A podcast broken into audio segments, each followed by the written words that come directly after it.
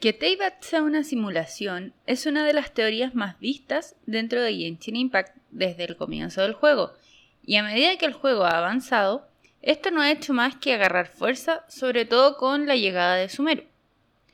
Bienvenidos a los cuentos de Paimon, el podcast de Genshin Impact. Hoy hablaremos de las características de Teyvat y les traigo una teoría donde Teyvat no es exactamente una simulación, pero sí un sueño, un sueño como el que vimos en la historia de Arconte de Sumeru, pero un poco más complejo. Antes de empezar, me gustaría dar las gracias por el apoyo que me han dado durante todo este tiempo. Espero poder ir mejorando y seguir haciendo contenido que ustedes disfruten escuchar y yo disfrute aquí dándoles mis cavilaciones sobre este juego. Dicho esto, comencemos con el episodio. Les hablo desde el futuro. Es una pequeña acotación antes de comenzar, por si están interesados realmente en una teoría súper completa de lo que es Teyvat como una simulación, les voy a dejar un enlace en la descripción del video de una infografía que sacó la Academia de Sumeru, en donde detalla muy bien todo el tema de la simulación con mucho más detalle de lo que yo voy a mencionar hoy día, porque hoy día me voy a centrar plenamente en lo que sería esta teoría del sueño, simulación, cosa un poco más compleja. Entonces es bueno tener como esa idea primero y después escuchar esta opción de teoría extraña que estoy proponiendo hoy. Así que les dejo el enlace y sin más, ahora sí, comencemos. Teyvat es la locación en donde ocurren los sucesos de Genshin Impact. La descripción oficial de este sitio dice: Has llegado a Teyvat, un mundo de fantasía donde los siete elementos fluyen y convergen. En un pasado lejano, los arcontes otorgaron a los mortales habilidades elementales únicas. Con la ayuda de tales poderes, la gente formó una patria abundante en el desierto. Sin embargo, hace 500 años, el colapso de una civilización antigua puso el universo patas arriba.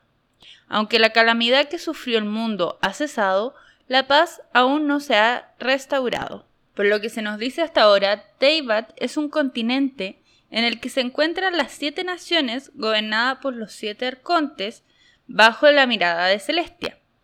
Se dice que Teyvat tiene sus propias leyes y a quienes pertenecen a este mundo se le otorgan las visiones que responden a sus ambiciones. Teyvat, de hecho, en hebreo significa cofre de o arca de. Se dice que, cuando llegó el trono eterno de los cielos, el mundo se transformó en su totalidad. El mundo no estaba inhabitado cuando se llegó a él, antes de los humanos. Este capítulo de lo ocurrido antes del sol y la luna se llama Cuando las palomas sostenían ramas. Este nombre hace referencia al arca de Noé. Según el mito, cuando las palomas volviesen con una rama de olivo, entonces es que existiría tierra habitable, es decir, cuando se encontrara un lugar que cumpliera con las características requeridas para la vida, o cuando las características de la simulación estuvieran listas para aceptar a la raza humana, si nos vamos a esta teoría de la simulación de Teyvat. Por otro lado, en Honkai, donde tenemos el árbol imaginario, del cual hablamos en el episodio del árbol verso, se dice que cada rama del árbol imaginario es una forma de civilización, por lo que este libro podría ser además referencia a dicho detalle y no solo al arca de Noé. Cada ramita es una línea de mundo y cada hoja es un universo burbuja. En el mundo de Genshin Impact, además, existen otras tierras que no podemos ubicar exactamente en Teyvat. Y estas son Canria, Celestia, el Mar Oscuro y Encanomilla. Además, en todo el continente tenemos ruinas por todas partes, que se supone son de civilizaciones anteriores. Esto podría significar que el código, si es que nos vamos al detalle de la simulación, ha sido reutilizado o la simulación ha ocurrido varias veces, aunque de algún modo ha dejado rastros en el mismo, como si se tratara de un algoritmo recursivo. Usé el término algoritmo recursivo. Una recursión, para los que no sepan ni estén interiorizados con el mundo de la computación, es una forma de solventar problemas. De hecho, se utiliza para resolver un problema mediante una solución que depende de las soluciones de las instancias anteriores del mismo problema. Es decir, yo corro una vez mi código, por ejemplo, y obtengo un resultado y ese resultado puedo usarlo para correr el código de nuevo. En palabras muy sencillas es algo como eso. Entonces, si Teyvat fuera una recursión o una simulación recursiva, quiere decir que está ocurriendo una y otra vez usando de nuevo lo que ya se había obtenido y es por eso que tenemos estos detalles como ruinas o historias de civilizaciones anteriores y el tiempo en realidad, la variable tiempo que, sería lo que se le añadió desde Celestia al mundo de Teiva. Tanto quienes estarían dirigiendo esta simulación sería Celestia. Pero yo hoy día dije que no quería hablar de simulación propiamente tal, porque para esa teoría hay miles. Para poder continuar con esto, vamos a volver un poco. Entonces, vamos a diferenciar primero el universo de Genshin de Teyvat. Sabemos que el viajero y su hermano o hermana han estado viajando por innumerables mundos hasta que descendieron sobre un continente llamado Teyvat. Teyvat está dentro de un mundo y tiene sus propias leyes. Hay algo curioso desde el principio del juego y es que en las descripciones de personajes de los viajeros se nos menciona que tras descender en Teyvat, lo primero que hicimos fue despertar, entre muchas comillas. Entre estrellas cayendo, luego se nos vuelve a mencionar que caímos a un letargo profundo lleno de pesadillas hasta que por fin despertamos en un mundo que había cambiado. Entonces volvamos a la idea de la recursión. Nosotros sabemos que el resultado anterior fue esta catástrofe ocurrida hace 500 años, la catástrofe de Canria. Y por tanto, este resultado se mantuvo. Sin embargo, el mundo otra vez está en paz. Entonces podría ser esto el resultado de la recursión. Empezó de nuevo la simulación en Teyvat. Y por tanto la historia intenta obtener un resultado favorable repitiéndose otra vez. Sin embargo, yo les había dicho que no pensaba que fuera una simulación propiamente tal sino que fuera más un sueño. La mayor pesadilla del viajero parece ser caer en un espacio vacío que él describe como el abismo. Lo que hemos visto hasta ahora de abismo, eh, o lo que nosotros conocemos como abismo dentro del juego, es este espacio que es un poco el endgame, que, que se le dice, y en el que vamos desafiando distintas salas, distintos desafíos, hasta llegar a la sala última. Y hay un detalle aquí que el abismo se supone que desciende. Sin embargo, tenemos un corredor del abismo, que son los primeros niveles que solo podemos jugar una vez. Y la última parte, que es esta espiral del abismo, que podemos jugar repetidas veces y que parecen ascender y no descender. Este, este es un detalle curioso que tiene que ver un poco con la composición del mundo, es decir, el abismo no estaría hacia abajo, pero estaría hacia arriba. Un poco raro, ¿cierto?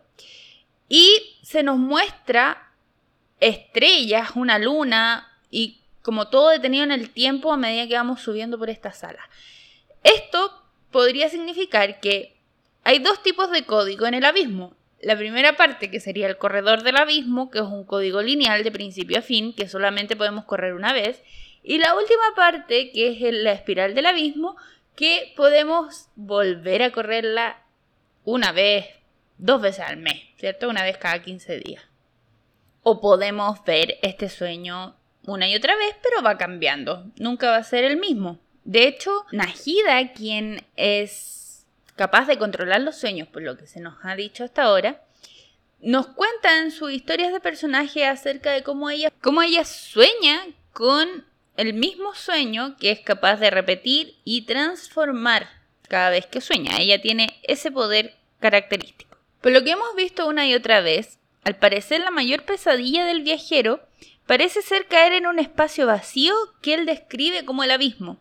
Se nos describe este espacio cuando tuvimos este evento o esta parte de la historia, cuando nos quedamos atrapados con Ito y compañía, con Ito, con Cookie, con Janfei y con Yelan, en este espacio caótico y que fuimos capaces de ver esta pesadilla donde en realidad no había nada. En las historias de personaje, además, cuando conversa con Paimon realmente, nos cuenta el viajero que su mayor pesadilla han sido dos. Una donde está atrapado en un vacío en el que caía y otra en el que perseguía a su hermano y éste le decía llegaste muy tarde.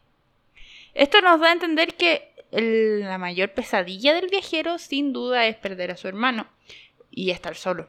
Por lo tanto son cosas que en realidad han pasado un par de veces ya, ¿cierto? Lo que hace que sus pesadillas sean algo extrañas. Además hay otro detalle en el evento de las islas, en el segundo evento de las islas, cuando se revelan estos sueños de los que estábamos ahí, el viajero no tiene un sueño. No, no, Paimon tampoco, pero el viajero en particular no tiene un sueño, no tiene un espacio creado para su sueño. Y lo único que vemos son los sueños de los otros acompañantes, de Kazuha, de Fischl, de etc. Mona y Xinyan, creo. En fin. Entonces, es un poco curioso que fuimos capaces de ver este abismo en esta sala, que era como la mayor pesadilla o lo que le causaba más angustia al viajero, que era más como un recuerdo, pero no somos capaces de ver sus sueños. Aquí es donde yo me saco la teoría un poco de que quizás nuestro viajero esté soñando. No digo que el sueño se haya construido completamente alrededor del viajero, y de ahí vendría el tema del algoritmo recursivo, un sueño que ocurre muchas veces y a diferencia de lo que estaba pasando en Sumeru, este sueño no pertenece solo a una persona. Parte de mi teoría es que este sueño pertenece a los descendidos. Y nuestro hermano, por lo tanto, no es un descendido porque es parte de nuestro sueño. Sin embargo, nuestro hermano también estaría soñando, y por eso es que somos capaces de elegir a cuál de los dos viajeros podemos seleccionar. Continuemos con estos detalles de la simulación sueño, cosa que tenemos en Teyvat, ¿cierto? Scaramouche nos ofrece en la versión 1.1, creo, en el evento de las estrellas, que el cielo y las estrellas son falsos. Él, tras quedar atrapado en un sueño, esto es muy curioso, nos cuenta que descubrió una verdad y que los meteoritos que caían sobre Teyvat eran en realidad estrellas y estas y el cielo son una mentira. Dicha revelación, al parecer, había sido solicitada por Pierrot, la investigación que había llevado a Escaramucha a este lugar, y por tanto era él quien sospechaba parte de esto, que es el primero de los Fatui. Y además esta información es la que luego Dotore ofrece a Najida a cambio de su gnosis. Hemos mencionado que las estrellas componen las constelaciones y que por tanto plasman el destino de quienes viven en Teyvat, sobre todo de aquellos que tienen una visión. El viajero, sin embargo, no tiene una visión, pero sí tiene una constelación. Y nos menciona que en su mundo original o de donde provenía, las constelaciones y las estrellas eran muy distintas. Ahora que hablamos de las verdades del mundo, podemos hablar de las astrólogas de Teyvat. Una de las astrólogas es Mona. Mona nos revela que descubrió que el mundo que ella conocía a través de las estrellas no parece ser tan cercano al mundo real, donde las cosas no son tan imperturbables como ella creía. Por otro lado, tenemos a Laila, la nueva astróloga de la Academia de Sumeru. Laila, curiosamente, tiene muchos problemas de sueño y siempre se queda dormida y esto le ayuda en sus investigaciones. Algo curioso que una astróloga esté relacionada con los sueños. Las estrellas y el cielo de Teyvat parecen funcionar como el lienzos y las partes de este código, donde está programado. Y el Irminsul podría ser como aquello que lee este código y lo hace funcionar de alguna forma, más que al revés, que el producto sean las estrellas. Y por lo tanto las estrellas se podrían cambiar. Y es por eso, por ejemplo, que el viajero tiene estrellas, se les añadió al código, de alguna manera. Aunque el Irminsul no tenga detalles sobre el viajero, más que es un descendido, que esta información que encontraron los Fatuis. De alguna forma, el viajero tiene privilegios de administrador, lo cual es gracioso. Por eso creo que podría ser el host actual del sueño que estamos teniendo, algo así como lo que ocurrió con Nilo. Sin embargo, hay un detalle que dejé dando vueltas por ahí y que me gustaría mencionar ahora. Teyvat significa arca o cofre, eso ya lo mencionamos. En Honkai, de nuevo, hay un llamado Proyecto Arca. El Proyecto Arca es algo que se ha mencionado en el cómic de Honkai Impact. Y la finalidad de este proyecto era encontrar un lugar habitable para vivir usando una nave enviada al espacio. Se supone que fue un proyecto fallido porque no hubo contacto de parte de la nave y los miembros de dicho proyecto eran Cosma y Griseo. Si bien no se sabe mucho, se especula que Griseo entró en el arca que contenía el código genético de los humanos y que se suponía, como ya mencioné, tenían que buscar un lugar habitable, pero que no estuviera habitado. Supongo yo que era para evitar la corrupción del Honkai que llega a todas las civilizaciones. Aquí mi teoría es que quizás no se encontró un buen lugar habitable y decidieron crear su propio universo. Su propio universo a partir de las hojas de, del árbol imaginario. Y este universo sería Teyvat, que en realidad sería una simulación o un sueño. Un sueño que varias personas han ido soñando, entre ellos nuestro viajero. Mi teoría entonces es que el viajero está en un proyecto del cual no recuerda nada del mundo real probablemente. La excusa es este viaje entre distintos mundos y que estén buscando una forma de luchar contra el Honkai, en el cual hay una mínima cantidad de personas que pueden estar inmersas en este sueño, cuyo código puede estar inmerso en este sueño, código genético, eso explicaría la similitud de algunos personajes con personajes existentes del universo Honkai y que vaya en el fondo siendo una simulación que se va repitiendo y que va guardando datos para avanzar en conocimiento y probablemente exponer a la humanidad a avanzar sin estar expuesta al peligro que significa el Honkai. Las visiones, por su parte, serían una forma de ayudar a esas personas que tienen una facilidad con el Honkai, que podrían tener estas explosiones de energía que es el Honkai. Incluso las gnosis pueden ser algo similar, eh, porque recordemos que los Hersher, creo que se pronuncia así, me van a disculpar si no, pero bueno, eh, son estos seres que han despertado el poder del, del Honkai y que son humanos pero que se descontrola su energía por el Honkai. Entre ellos tenemos a Raiden Mei y tenemos a Ei, quien es muy similar a Raiden Mei. Entonces, por ahí también podemos tener esta, esta similitud con Honkai. Por otra parte, otra de las cosas que hemos discutido antes es la erosión. Entonces la erosión quizás no es la pérdida de datos, pero sí la eliminación para un nuevo proceso, que en este caso sería un nuevo sueño.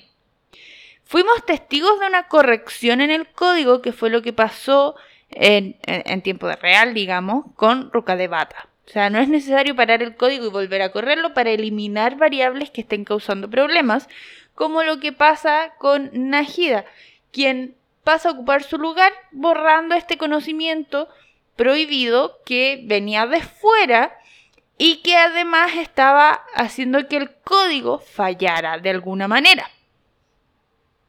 Misma cosa que ocurre con civilizaciones como por ejemplo Canrea.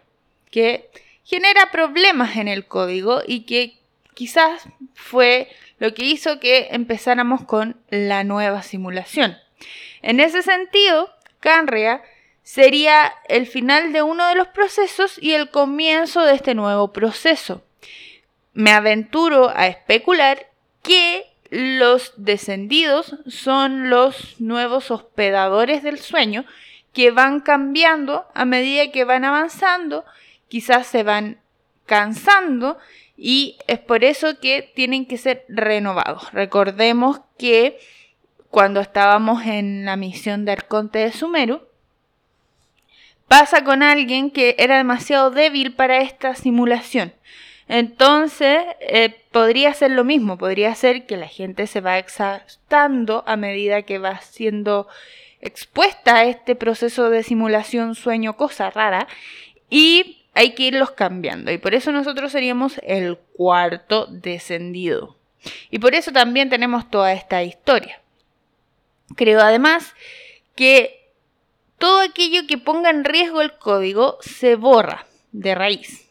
Pero la única forma de mantenerlo dando vuelta que se ha descubierto dentro del propio Teyvat podría ser el hablar en código, voy a decir, pero quiero decir así como en clave, ¿ya? Que sería una de las razones por qué nuestro querido Venti es tan peculiar para dar su información y no nos dice las cosas de frente. Y también porque Kaella hace cosas similares. Entonces, podría ser la única forma de sobrevivir a estos ciclos mediante la ficción, que fue algo que discutimos hace algunos episodios. El viajero sería inmune entonces a estos cambios en el código porque es el host del sueño. No ha sido creado por esta simulación. El verdadero viajero, el que está afuera, el que está teniendo este sueño, en el fondo. Y por otra parte, nuestro hermano es parte de este mundo porque podría ser parte de la proyección de la conciencia del viajero, que le está tratando de despertar de algún modo. O eh, el hermano fue el tercero en venir y estuvo en este sueño y nos está advirtiendo de alguna manera, que también podría ser. Y el, la idea del abismo de afectar el telar del destino, que es este proyecto del que nos habla Danslave y este episodio que aparece entre las líneas de voz del viajero que todavía no están disponibles, o en realidad la historia de personaje del viajero, podría ser que estén tratando de destruir este código para liberar a las personas que estén atrapadas o que estén en este tipo de coma inducido o cosa extraña. Entonces Teyvat sería un proyecto similar al Arca, similar al Stigmata, o Stigma creo, es Arc y Stigma, sí, son los proyectos de Honkai. Y sería otra cosa distinta, pero que se basaría en este proceso de guardar el código genético e intentar utilizarlo una vez más y reciclarlo en el fondo. Y es por eso que tendríamos las Celestia sería entonces quien está detrás de todo este proceso y en el momento en que nos intentan despertar, nuestro hermano nos intenta despertar y sacarnos de este mundo, lo detienen porque necesitan que sigamos soñando. Además, eh, tenemos este juego de ajedrez del, de la eh, Fatui contra Celestia en el fondo, que también podría ser un intento desesperado por detener la, el, proceso, por detener el tema de las visiones y tratar de salvar a las personas que están metidas en esto. No estoy diciendo que todos los usuarios de visiones estén soñando el sueño, o puede ser que sí, puede ser que sean los únicos que tienen cierto nivel de conciencia y que estén expuestos a eh, despertar el Honkai de alguna forma. Entonces, eh, tiene que evitarse por medio de el otorgar las visiones. Y sería por eso que en realidad los Fatuis lo que quieren es despertar a, a las personas. Y probablemente esto de lo que ocurre con Canria, que en el fondo se elimina como si no fuese nada, fue algo que hizo que el Arconte Crayo se molestara y esté de algún modo haciendo un sabotaje contra lo que ocurre realmente. Aquí lo curioso es que los otros arcontes estén dispuestos a estar dentro de esta simulación. Por ejemplo, Chong Li, que sabemos que sabe la verdad del mundo, y Venti, que sabe más de lo que nos dice. Pero eh, supongo que eso en algún momento, si esto se confirma o se desmiente, lo vamos a descubrir. Pero por ahora eso es todo lo que tenía para decirles el día de hoy. Y espero que este episodio les haya gustado. Suscríbanse si no están suscritos. Déjenme un like y un comentario que me ayuda muchísimo. Y nos vemos la próxima semana. Muchas gracias.